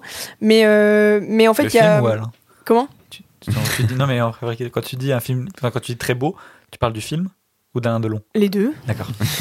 Euh, non, c'est un film. euh, bah, je, je l'aurais. Ouais, si, bon. Voilà, bref. Euh, non, c'est plus euh, l'image de lui, du coup, en contre-plongée, qui est en train de, mener le bateau, euh, que j'ai vu pas mal de fois. Et aussi, euh, je sais qu'il y a hum, une image que j'ai vue utilisée en photo de profil, mais parfois même de gens qui n'avaient pas vu le film, genre juste en mode c'est des images stylées d'Alain Delon, de un moment quand il est à quai. il est dans un café et tout, et il fume sa clope, et il est hyper stylé. Après, il part en mettant sa veste sur son épaule et tout. avec les cheveux qui ont un peu des reflets dorés au soleil, tu vois. Et, et c'est des images que j'ai pas mal vu euh, tourner déjà. Et je pense où les gens parfois les utilisent sans savoir euh, ce qui se cache derrière ce personnage. Ah, comme beaucoup de choses. Comme beaucoup de. Les Pink Floyd, des trucs comme ça avec les t-shirts, c'est pareil. Bah écoute, je pense pas euh, avoir de questions. De... Bah, moi non plus. Eh bah écoute, on peut enchaîner sur Louis, je pense du coup. Eh ben allez. Pourquoi mon film doit gagner? Parce que Brian De Palma. Pas mal. C'est déjà un, un truc. Non, Brian De Palma, donc ce réalisateur euh, incroyable américain qui parfois j'aime et qui parfois j'aime pas. Mais quand j'aime, c'est sur des films que je trouve incroyables et notamment donc Blowout, qui je trouve incroyable dans sa dans sa mise en scène. Il a réussi, je trouve, dedans à mettre en scène le son, si tu veux. Ouais, ok, je vois. Ce que tu veux dire par là? En fait, il y a des moments où euh, John Travolta va écouter et ça va se répercuter en fait dans la mise en scène et notamment donc à travers donc des split screens ou l'utilisation d'une demi bonnette Mm. de la double focale donc qui est euh, qui est un objectif à double focale donc c'est-à-dire qu'on il y a une sorte de, de- tu peux avoir net l'arrière-plan et euh, l'avant-plan premier plan. et le premier plan Ok. En fait, Et la, la lentille est partagée en deux voilà pour que tu aies une focale courte et une focale plus longue. Euh, ce qui permet de, de faire un, un jeu de, de netteté euh, pas naturel pour l'œil humain, Mhm. euh, mais qui généralement est utilisé pour euh, dire des choses dans la mise en scène. Quoi. Voilà, et, Ok. et donc c'est un, c'est, c'est un peu un style. euh, Enfin, c'est Brian De Palma, il a, il a beaucoup utilisé ça. Et dans Blowout, ça marche trop bien. Ça, c'est vraiment. Tu le vois écouter, il y a en avant, en premier plan, son oreille, et en arrière-plan, ce qu'il écoute. La conversation qu'il écoute. Enfin, je trouve ça vraiment euh, très stylé. Vraiment Ok. très très cool. Euh, le travail du son est forcément très très bon. Euh, l'histoire, je la trouve génialissime. Vraiment, enfin, moi je la trouve fascinante cette enquête autour de, de ce complot. On ne sait pas trop où ça va venir. Est-ce que, que ça va bien se finir? Que, Qui a fait le coup? Donc c'est très très bien. Euh, J'aime beaucoup euh, les acteurs. John Travolta en premier, qui est tout aussi beau gosse que Alain Delon. hein. Genre, euh, N'exagérons pas. Alors, j'ai beau avoir une, euh, une populaire opinion sur Delon, n'exagérons pas. il a, non, non, mais en vrai, c'est pas ça. C'est Travolta dans ce film, il a un sourire qui est hypnotisant, je trouve. Vraiment. Ok. Euh, bon, Nancy Allen qui fait euh, la femme, je la, je la trouve. Elle joue bien, mais euh, son personnage m'insupporte un peu. Donc c'est un peu le, le, le point faible du film, c'est un peu son personnage qui est un peu stupide et en plus, enfin, tu verras à une voix de crécelle. Ouais. Oh là là, c'est dur. En VO, du coup. euh, Oui, tu parles de en VO. Et euh, je vais faire une petite parenthèse sur la VF, parce que la VF de John Travolta, c'est Gérard Depardieu. Ah ouais? Mais Ouais. Ah. J'ai envie de voir la VF du coup. Malheureusement, je t'ai filé que la VO. Et moi, je l'ai C'est vu plus mal. hein, Je l'ai vu mais qu'en. VO, mais je suis très curieux de voir la Ah. VF. Et en fait, cette histoire, c'est juste que Travolta et Depardieu sont très Oui, ils amis sont tous les deux. potes, ouais. Ah Ok. ouais Ouais, Ouais. Ils sont très amis tous les deux, et Travolta lui a demandé euh, exclusivement à lui de le doubler pour ce film. Que ça aurait été marrant de voir Obélix, tu vois, du coup, qui fait. euh, Bien l'enquête. sûr, bien sûr. Ça aurait été grave sympa. Ouais. Donc, euh, donc voilà, parenthèse fermée. Euh, le film, bah, il a été euh, analysé dans toutes les coutures et tout. C'est un film culte, mais genre vraiment euh, cultissime euh, du cinéma. Il, il est analysé donc dans les cours de cinéma et tout. Et euh, je vois pas quoi dire de plus parce que j'ai pas trop envie de trop t'en dévoiler sur le plot, sur le tout, tout ce que tu vas voir dans le film. J'ai envie de te laisser un peu la surprise. Et vraiment, C'est très bien. Mm. Après, peut-être rien de plus à dire aussi. j'ai rien de plus à dire, mais vraiment que la mise en scène, elle est, elle est aux petits oignons, quoi. Moi, j'adore ça. C'est, il y a peut-être certaines personnes qui peuvent trouver ça trop démonstratif ou trop, euh, je sais pas, euh, visuel. Je, je sais que c'est souvent quelque chose que les gens, ont- il y a certaines personnes qui aiment bien quand c'est tout plat et puis voilà. Mhm. Là, c'est, il y a quelque chose, tu vois, derrière. Il y a vraiment quelque chose. Il y a aussi quelque chose sur l'Amérique, euh, un petit peu sur le côté euh, lisse américain, ce qu'on essaye un peu de cacher sous le tapis et tout. Donc ça, c'est ça, c'est super intéressant aussi. J'aime beaucoup. Donc voilà, mais c'est un super film. Je sais pas grand chose de choses à dire. Euh, ouais, moi, si je peux juste me permettre, euh, j'adore ce film et hum, t'as parlé de l'utilisation des demi-bonnettes et, Mm. et justement, euh, en gros, euh, quand t'as dit que, que t'allais choisir ce film, je me suis dit, ok, il a gagné, c'est bon. Euh, parce que, euh, bah, déjà, c'est super bien. Et, euh, et le travail sur le son et tout, c'est que des trucs qui peuvent trop parler à frigo. Euh, et juste, le seul truc où je me suis dit, où tout à l'heure je t'ai dit, euh, genre, ça peut se jouer à un truc, c'est l'utilisation des demi-bonnettes. Parce qu'en fait, même si moi je la trouve très pertinente, comme tu as dit, et que je trouve ça intéressant, euh, Brian De Palma, il l'utilise énormément. Ouais. Mm, mm. Et, euh, et en fait, comme j'ai dit, c'est une technique qui est pas naturelle à l'œil. Et du coup, tu, tu la repères vite. Et en fait, euh, c'est aussi une technique qui est très dure à faire et à bien faire. Ce qui fait que parfois, tu as ton avant-plan net, ton arrière-plan net, et entre les deux, tu as une zone de flou. euh, qui du coup fait très délimité, tu vois. ça fait, vraiment ça fait un split screen en fait. Ouais, mais oui, mais sauf que parfois, ouais. Enfin, dans- encore dans Blowout, elles sont bien. Par exemple, je pense à des films comme Carrie où, où parfois les demi-bonnettes, elles sont pas ouf. Non, non. Et après, Et, Carrie, euh, c'était un- avant. Donc, ouais. Et du coup, je me dis, c'est peut-être l'élément qui peut faire basculer le truc, dans le sens où, où quelqu'un qui n'arrive pas à s'habituer, à habituer son œil à ça, ça peut le sortir du film, tu vois.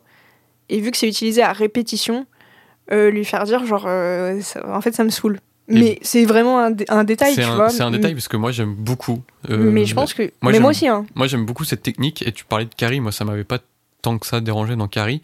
Et dans Blowout, effectivement, il l'utilise. Tu peux dire qu'il l'utilise beaucoup, mais en fait, c'est pertinent, la façon dont il l'utilise. Oui, oui. Mais Je remets pas ça en question. hein. C'est juste, je pense que c'est quelque chose qui peut gêner un, ça peut un peut-être spectateur gêner, euh, mais qui n'aime pas cette technique, tu vois. ça peut peut-être gêner, effectivement. Je vois, le- je vois l'argument et tout, mais, euh, mais voilà. je- Et je trouve pas qu'il en abuse tellement dans le film. En vrai. Ok. Après, écoute, je suis carrément étranger à ça, donc je le découvrirai. Tu ouais, tu vas le découvrir. Tu, tu vas vite repérer tu de vas quoi vite on parle, repérer de, de Ok, quoi on parle vraiment. euh. Après, vu que vous parlez beaucoup à quel point le son est incroyable, le son est génial et tout, il n'y a pas un monde dans lequel Frigo est un peu déçu? Un peu, ce hein, côté-là? c'est possible. Moi, c'est ce que je me dis. Continue à Ah. dire que c'est génial au niveau du son. Je l'ai pas vu, mais continue de le dire que c'est génial au niveau du son. Peut-être Frigo va trouver que c'est pas si. En vrai, c'est possible, mais euh, te- du court extrait que j'avais analysé, euh, je crois que vraiment, il y a pas grand chose à dire. Alors franchement, c'est un film sur ça où du Ouais, coup, voilà, forcément, il s'est cassé le cul à faire un mixage de ouf. euh. C'est ça, et puis euh, moi j'aime beaucoup, euh, j'aime beaucoup sa fin, que je, je trouve que c'est une, c'est, une des, des fins les plus tristes du cinéma, mais je la trouve tellement pertinente, enfin, il est tellement belle aussi en même temps. Il y a, j'aime beaucoup son, son début où tu sais pas où t'es. euh, et puis voilà, quoi, c'est, ça parle de cinéma aussi, franchement. euh, c'est, c'est, là, c'est là où je voulais en venir aussi tout à l'heure quand je disais que c'était mieux que Blow Up. C'est que dans le sens où Brian De Palma utilise un accessoire du cinéma, donc le son, pour le rendre encore plus cinématographique, tu vois. Mhm. Alors que dans le Up, c'est des photos. La photo est déjà quelque chose à part par rapport au cinéma, alors que le son est à part, mais là, le son bruitage, je veux dire, c'est vraiment quelque chose du cinéma, quoi. Ok. Et euh, il arrive à en faire un truc au niveau du montage et tout, euh, qui est vraiment euh, ultra quali. Il dit plein de choses, euh, bah, voilà, je vais pas me répéter, quoi. C'est- c'est génial. Écoute avec un casque. Ah ouais. Ça va peut-être faire la différence, ouais, je pense. Euh, mes frigos préfèrent les enceintes au casque. Ah, bah alors, alors je m'y connais dépend, pas euh, trop, mais peut-être qu'avec les enceintes, ça fera comme avec un casque. On va pas lancer un débat sur le son, mais Oui, oui. écoute, euh, c'est pas pareil. T'as pas les mêmes, t'as pas les mêmes détails en gros. Eh ben, et, euh, mais euh, écoute, je prends le conseil. Mais euh, enfin, après, moi, c'est aussi que je m'y connais pas et que j'ai un son pourri euh, qui vient de mon ordi, donc euh, Non, après, avec un casque, c'est beaucoup mieux. Ouais. Mais euh, et j'ai pas les enceintes que tu as.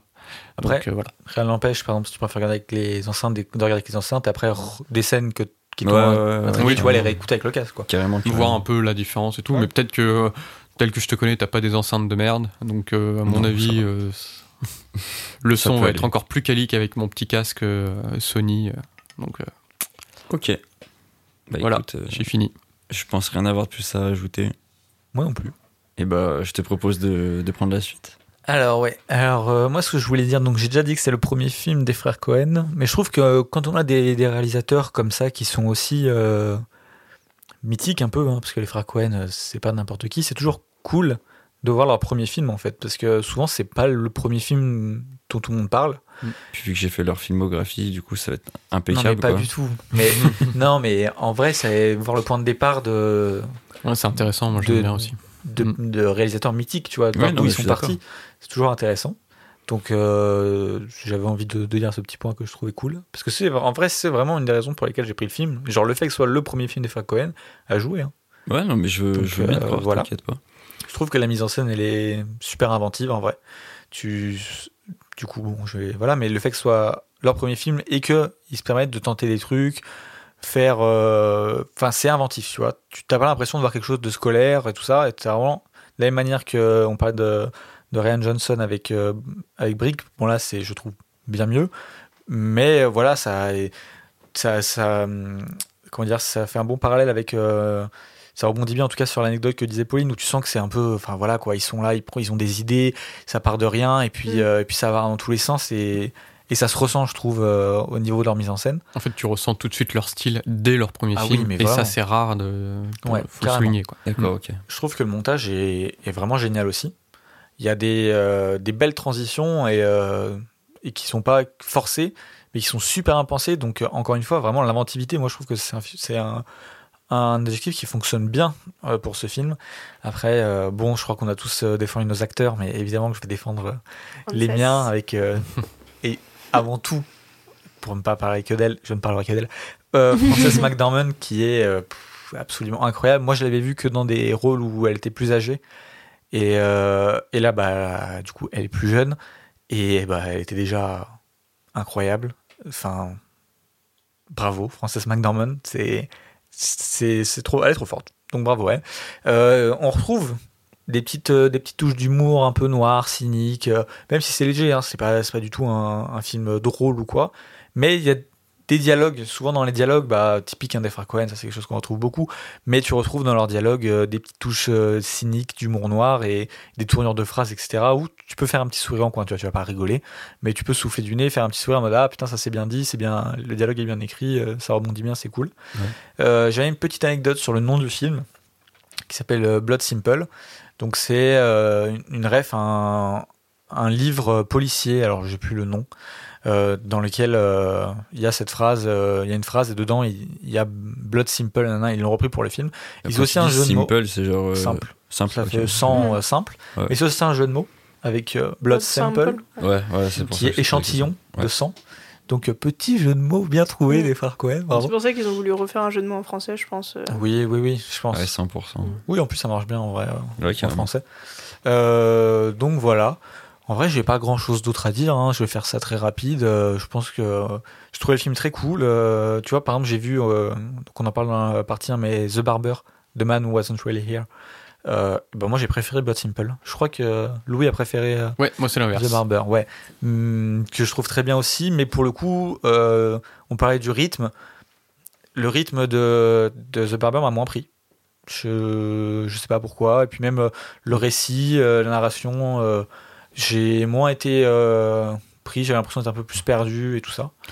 Euh, ce qui est moins le cas avec euh, Blood Simple, qui est. bah, Enfin, on rentre dedans assez vite, quoi, et on comprend tout de suite les enjeux, on comprend tout. Mm. Euh, Enfin, quoique, euh, On comprend pas, vite pas tant les que ça, ouais. finalement. Mm. euh, bah, quand même. Non, enfin, il y a pas tant que ça, comme tu viens de dire. Enfin, il y a, Oui, il y a, il y a un moment où on se dit Attends, qu'est-ce qui se passe? Et après, tu dis, ah, et tu dis Attends, mais en fait, euh, il y a un problème dans leur scénario. Tu vois, même moment, je me suis dit Bon, après, pas vraiment, mais je me suis dit Attends, ils ont oublié de nous raconter un truc là. Et en fait, euh, bah, c'est- peu- ça te met vraiment dans le rôle du personnage un peu. Où Puis tu- c'est un peu le- leur style aussi. Ouais, comme voilà. ça. Et donc, euh, non, franchement, ça va être ton premier Cohen? Écoute, je pense. De- pas- Bon, on va de- faire les de plus gros. souvenirs, euh, T'as pas vu tous ceux qu'on a cités Les Bobski, euh, Non. Non, non. Fargo, Non. euh, No No Country for All Men. Non.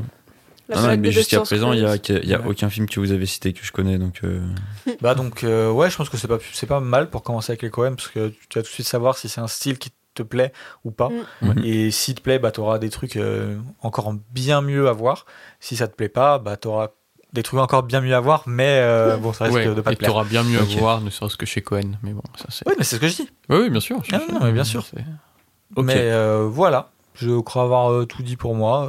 Je sais pas si vous avez des choses à rajouter. Non, moi j'avais Non, déjà, non, non. déjà dit dans un- la partie c'est un d'avant. Très bon euh, film. Et ben voilà, Je pense rien avoir à ajouter. Tu nous fais un. C'est difficile Euh, la frigo. T'as- Pour moi, je trouve que t'as trois très bons films à choisir. Ouais, je suis d'accord. vraiment- euh. En fait, au début, j'étais plus sceptique et là, en vrai, je trouve ils sont tous à peu près sur euh, un pied d'égalité euh, dans, dans tout. Euh, je pense quand même que le film de Louis m'attire un peu plus. Euh, le film de Pauline après et euh, le tien des en dernier. En vrai, je pense que ce sera l'ordre final. euh, Parce qu'il y a des chances verra, de on victoire. verra, On verra, euh, on voilà, verra au visionnage. Faut, faut, faut être sûr de rien. Ouais. Et ben Bah, écoutez, je pense qu'on peut conclure là pour les rounds. Je Ouais. pense bien. Ouais. On va faire un petit euh, blabla de fin euh, de fin d'émission. Euh, alors, on a choisi le thème néo-noir et il y a une raison à ça. Euh, la raison, c'est que à Lyon, Super Seven a son ciné-club qui Ouais. est le 2 mars et qui Jeudi donc. ce jeudi, Mm. euh, au moment où vous écoutez l'épisode, si vous l'écoutez le jour de sa sortie. Euh, et donc, le film, c'est Le Privé de Robert Altman. Ouais. Et, euh, et donc, qui est un néo-noir. Le but, nous, ce qu'on s'est dit, c'est que quand tu aurais des, euh, des ciné-clubs à Lyon, c'est de faire euh, bah, voilà, des, des épisodes en lien Mhm. pour vous donner envie d'aller voir le ciné-club, mais aussi, si vous avez vu le ciné-club, vous donner en- voilà, vous faire découvrir un petit peu le, le thème ou un peu plus, euh, de manière un peu plus grand, Mm. on va dire. Et, et puis voilà, nous, ça nous permet aussi de trouver des thèmes, d'avoir des idées. Donc là, on s'est dit néo-noir, et c'est pour ça qu'on a choisi ça. Euh, alors, peut-être te dire vite fait, pour le ciné-club, alors c'est Ouais. à l'opéra. Tu veux que je- tu veux le dire? Vas-y, c'est au cinéma opéra, donc le jeudi 2 mars à 20h. Voilà, vous pouvez nous y retrouver. Euh, vous pouvez prendre les billets, enfin, pré-réserver vos billets euh, en ligne euh, sur notre Hello Asso, dont le lien est sur tous nos réseaux sociaux. Euh, Super7fr sur Twitter, super7.fr sur Instagram, et notre site internet c'est super7.fr. Ça évite de le refaire après. Ouais. Euh, parce que donc sur place, il ne prend pas la carte bancaire. Donc après, vous pouvez acheter votre billet en liquide, mais soyez prévenus. Et euh, on passe un court métrage en préséance, et après on peut se retrouver pour discuter euh, chill euh, dans un bar, euh, dehors, comme vous voulez. Je dirais surtout, n'ayez pas peur. Ce cinéma est ouvert. Oui, c'est Non, en vrai, vrai. c'est important de souligner ce que Oui, on passe souvent devant. quand même nombreuses fois avant, t'as vraiment l'impression que ce truc est abandonné. Oui, mais normalement, on sera Ouais. devant. Enfin, en tout cas, Mais il y aura même. Pauline. C'est c'est quand même Oui. important de le savoir. Je serai là, il y aura une affiche, vous Mm. pourrez vous y retrouver. Bah, écoutez, pour euh, du côté du euh, ciné-club et de l'association, tout est dit parce que voilà, je répète quand même que le podcast est affilié à l'association Super Seven. Il n'y a plus de chaussettes. Il n'y a plus de chaussettes, mais si vous voulez soutenir l'association et donc du coup le podcast, vous pouvez toujours euh, adhérer à l'association. C'est 10 euros sur Eloasso. Euh, voilà, pas mal de choses euh, assez, euh, assez big en ce moment, Ouais. euh, un partenariat euh, avec, Avec la, la Cinémathèque Cinémathèque française. française. Enfin, on vous laisse aller voir tout ça sur les réseaux pour pas Mm. se répéter, pour pas. Tout plein de ciné-clubs de prévus. Ouais, Ouais. euh, non, plein de choses. Et donc voilà, pour le podcast, si vous aimez ce qu'on fait, si cet épisode vous a intéressé, eh ben, n'hésitez pas à le partager autour de vous, à retweeter, à remettre en story, à liker, à participer à nos sondages, à participer aux listes collaboratives qu'on fait après chaque épisode. Euh, voilà, juste euh, bah, n'hésitez pas à montrer voilà, votre, votre soutien, ça fait toujours plaisir. Si vous avez quoi que ce soit à nous dire, des remarques, des questions, euh, n'hésitez pas à nous envoyer un DM, que ce soit sur Super Seven, sur Studio Seven ou directement à l'un de nous quatre. Sur Instagram ou Twitter. Voilà. Et donc voilà, si vous voulez N'hésitez retrouver. pas, pardon, d'en parler aussi autour de vous. Ouais, c'est ce que Mm. j'ai dit. Non, t'as juste dit partager. Oui, bah en général, quand tu le partages. Non, parce que tu peux aussi juste faire du bouche à oreille. C'est ouais, différent. vrai. Tu peux en parler à ta grand-mère, c'est- par exemple. Mon premier partagé avait ce sens-là. Mais t'as raison, c'était pas clair. Mais oui, euh, n'hésitez pas, c'est toujours cool évidemment. Euh, voilà, si vous voulez nous retrouver sur les réseaux, c'est Studio7pod sur Instagram et Twitter, Studio 7, euh, sans espace avec un, un 7 euh, en chiffres, euh, sur Letterboxd, où vous pourrez retrouver les listes qu'on fait euh, en collaboration avec vous. Euh, voilà, on va donner nos réseaux à nous, si, si je n'ai rien oublié. Frigo, Sympa. où c'est qu'on peut te retrouver? Et bien sur Twitter à frigobits avec un S parce qu'il y a plusieurs bits et c'est bien B-E-A-T. Voilà. Mm. Sur euh, Instagram à AL underscore S-I-I-M. Euh, et sur Letterboxd à frigo underscore. Pauline, où est-ce qu'on te retrouve? Euh, alors Twitter c'est polynôme-du-8, Instagram pauline-du-8 Janon, J-A-2-N-O-N, et Letterboxd Melvin Yodal, euh, comme le personnage de Jack Nicholson dans Pour le pire et pour le meilleur. Louis, où est-ce qu'on te retrouve? C'est tout simple. Sur Twitter, Instagram et Letterboxd, c'est at loulou-du-8 MacDuck. Et toi, Deka Et moi, on me retrouve sur Twitter à DK24 underscore et sur Letterboxd DK24. Euh, je tiens juste à dire, n'hésitez pas à aller checker l'Instagram de Frigo, même le Twitter, parce qu'il y a Oui. pas mal de, de projets, de trucs Mm. euh, qui arrivent, qui, sont, euh, enfin, qui ont commencé, enfin. voilà. Et quel qui vont bonheur. aussi continuer d'arriver, je pense. hein. Je pense que tu ne t'arrêtes pas. Non, là, c'est. Mais voilà, il y on a- est sur une bonne lancée. Ouais, donc n'hésitez pas à la regarder. Euh, tu peux dire vite fait ce que c'est pour. euh, Bah, du coup, c'est mon actu musique. Enfin, en gros, je vais regrouper un peu toutes mes actus euh, professionnelles, on va dire ça. euh, bah, professionnelles tout quel court, le dernier fait. truc en date? Euh, bah, du coup, c'est le, le titre Monde Parallèle, euh, fait avec euh, Ivory, du coup, qui est euh, un ami à moi. Qui n'est Ouais. pas le réalisateur euh, James Ivory, c'est ça hein? Qui est un réalisateur connu, non? J'ai pas Ah oui, oui, si, ok. Oui, je, je- Oui, oui, vous oui, me oui. regardez en mode qu'est-ce que je dis? Voilà, Non, qui- parce que du coup, c'est un réalisateur connu et il a le, le même, euh, le Ok. même nom, du coup, ça m'a fait penser à ça. Bah, voilà, qui est retrouvable du coup sur euh, toutes les plateformes de streaming, ainsi que Instagram et il me semble TikTok et tout ce que vous voulez. Ah ouais Ouais, on a fait le- les choses en grand qui est Magnifique. sorti euh, le 10 février du coup. Et puis voilà, Voilà, donc n'hésitez pas à aller regarder ça. voilà, c'est j'ai un Linktree du coup sur mes dans mes bios donc euh, tout est dessus. euh, voilà, Bah, magnifique. on vous laisse aller checker. Ouais. Et puis on vous dit à la semaine prochaine pour un nouveau thème et Ouais. une nouvelle émission. À la semaine prochaine. À la semaine Salut. prochaine. Cut.